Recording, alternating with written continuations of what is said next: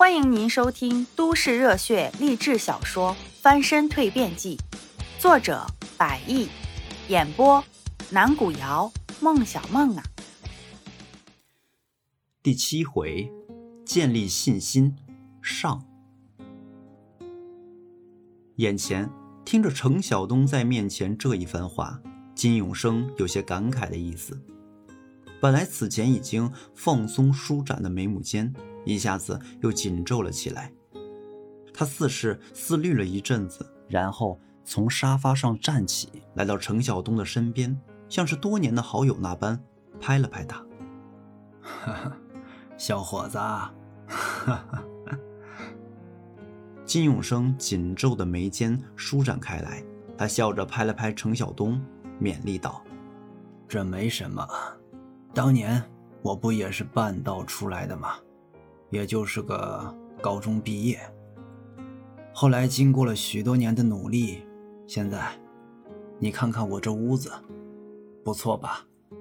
程晓东一言又四处环视了下房子的四周，所以说呀，即便是先天的不足，那后天也能补上，更何况是人呢？少读了两天书。没关系，你现在可以一边做一边学，等过了几年，想学的、该学的也能学到手了。到时候，你就能在你专长方面施展你的能力了。嗯，是啊，我也是这么想的。哈哈，不错，你的思路还是很对的。金永生满意的冲程晓东点了点头。那么，你现在心里有没有底子？心里面有没有想好要往哪个方面发展啊？呃，这个，程晓东面露些许尴尬的神色。这个方向，坦白来说，我还没有想好。以前小时候的那些梦想，在长大以后再回头来看，显得太可笑了。太不切实际了。嗯，梦想跟现实是有差别的。不过，有梦想是件好事儿，证明啊，你是个有理想追求的人。嗯，哪里哪里，程晓东自嘲的笑道：“都只不过是一些荒谬可笑、不切实际的白日梦罢了。”哎，不会。金永生摆了摆手。我可不同意你这个说法。我个人觉得呀，你这个小伙子挺不错的。嗯，但是呢，金永生话锋一转，继续道：“好像缺乏那么一些的自信。这不该是年轻人该有的一个精神面貌啊！年轻人嘛，就该是朝气蓬勃，啊，有胆识。”有冲劲儿，也有自信呐。你呀，该好好锻炼锻炼这方面的性格了。要自信，要胆识，要冲劲儿。哎，可是没有什么学历，更没有一技之长，从何谈起这些东西呢？程晓东听着老者的话语，心中不禁又一次有些失落。基于金老先生的鼓励，又恰逢今天是周末。招聘市场没有人，所以程晓东在想了想之后，决定在找一个正式相对稳定的全职工作前，先找一份零杂的活来做。要说这零杂的活有许多种，而在这当中，大部分都是与日常生活息息相关的，且这样的活最大的一个性质特点，包括按小时、按天数来结算工资这么一个特点，也就是钟点工。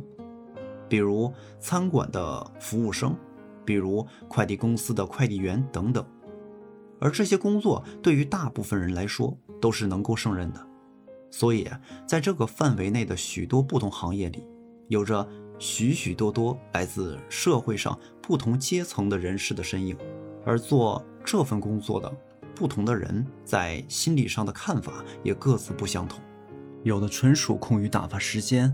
有的是想锻炼自己，提高社会历练；也有的是为了赚一点生活上的外快。而程晓东他自己呢，他不是打发时间，因为他手头不充裕；也不是赚外快，因为他本职固定工作，由于他刚到北京，所以还没有确定，是实实在在为了生活而去找寻这样的零杂活路。他一路找寻，并通过好心路人的指点下来到了一家中介公司。这是一家专门为普通老百姓介绍零杂工作兼职的中介公司。这样的公司在北京这种大城市里面几乎遍地都是。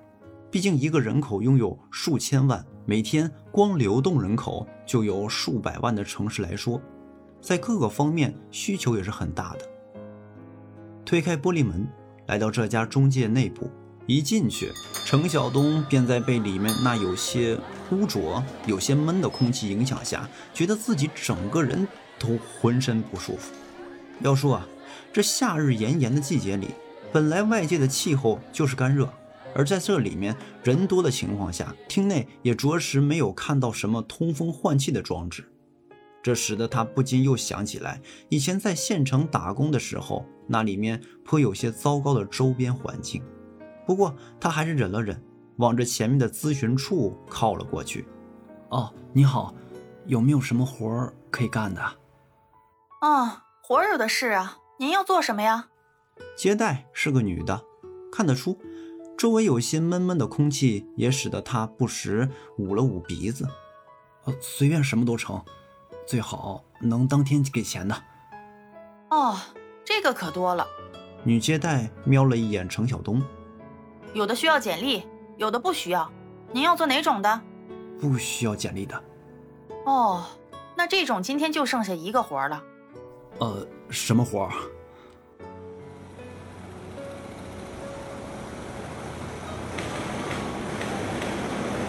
哎，快点，快点，快点！按着之前中介公司给予自己的地址，程晓东一路边走边问，来到了一个颇为大型的仓库前。这是一个啤酒厂的仓库，眼前一辆卡车正停在这里，而伴随着颇为洪亮的声音，一个身形看起来很是彪悍的男人正站在卡车的一旁，对着周围进进出出来返于仓库内外的工人大声地喊着：“请问，你是这儿的负责人吗？”啊！男人听到有人在叫他，回过头来。他上下打量了一番程晓东，然后又挑了挑额头上的眉毛，而他眉毛上那一记疤痕，再联系到他这般彪悍的体型跟大嗓门，让人感觉有些后怕。你谁呀？男人似乎有些不耐烦。哦哦，我我是通过叉叉公司来这里做活的，是吗？男人又扫了眼程晓东。从他的脸上的表情来看，似乎还有些不太相信。可能啊，在他看来，身体有些显得单薄的程晓东，似乎并不是做这种活路的人。啊，好吧。稍稍迟疑了一下后，男人冲程晓东点了点头，继续道：“我这儿你也看到了，我们是一家啤酒公司，而你的任务就是把仓库里面已经装好的啤酒一箱一箱搬到这辆卡车上。”然后跟车一起送到指定的地方并卸货。哦，明白了吗？哦，明白了。程晓东点了点头，又追问道：“这个干一天算一天的钱？”哎呀，是啊，你想法可真多。男人又有些不耐烦：“干一天十五，包晚饭。”哦，怎么嫌低了？哦，没有没有没有，那还不赶紧去？那边催着正紧着呢。搬啤酒这个活儿，虽说只仅仅是体力活儿，看似挺简单，但是真正要做这个活儿的时候，程晓东却发现还是有些不容易。单说啊一两只啤酒瓶，那根本无足轻重，毫不费力气；但是，一箱啤酒有十二个，这样一来，便着实困难了许多。程晓东好不容易使出了吃奶的力气。把一箱酒瓶搬到了车上，他大口大口喘着粗气。尽管以前也打过工，但是那份工作对于体力的要求似乎并不太看重，只是工作时间持续比较长而已。而这个则不同了，这个搬啤酒的活儿，虽说一天搬不了多久，但是对于体力上的要求则比较高。他看了看他周围，身边那几个看样子都是老手了。瞧他们那连续搬几个啤酒箱，在负担了几公斤的重量后，依旧身手矫健的来返于仓库以及卡车中间，这让程晓东的心里不得不有所感慨。总算是完成了搬运装车的步骤。接下来，程晓东便跟随着卡车一同前往送货的地点。并在约莫半个来小时到达位于城西的一家大型超市后门，在这里，按要求，他们几个要在这里把卡车上所有的啤酒一箱一箱搬下来，送进超市的仓库内。对于第一份零工，程晓东还是颇为看重的。他小心翼翼地从车上跳下，完后来到在那里，伸手准备去接同伴递来的一箱啤酒。哪知不知道是因为身体上的单薄，还是先前搬啤酒上消耗的太多力气还没有恢复，手一打滑，程晓东心中暗叫不好。不过为时已晚，只听“砰”的一声，一整箱的啤酒从半空中跌落，并在自己的脚前摔的是七零八落，酒瓶中的酒水也是因酒瓶的破裂而流淌了出来。哎，这是怎么回事啊？听到这个响亮的声音，工头立马就回过头，反身向事发地赶来。此前，他正在与超市的供应经理攀谈着什么。到了面前，看到眼前的一幕，工头火了，程晓东则一言不发地愣在原地。你你你你你你！工头的脸瞬间涨得通红。程晓东，你干过什么没有啊？没，没有。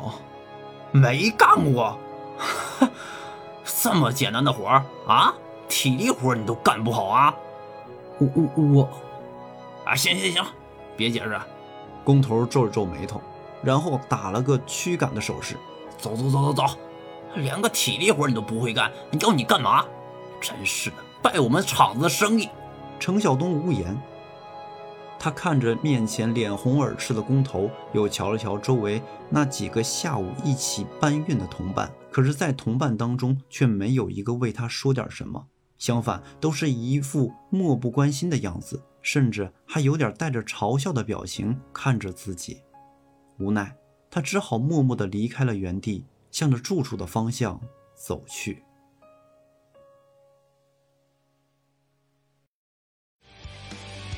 本集已经播讲完毕，如果您喜欢，记得订阅专辑哦，下集故事等着你。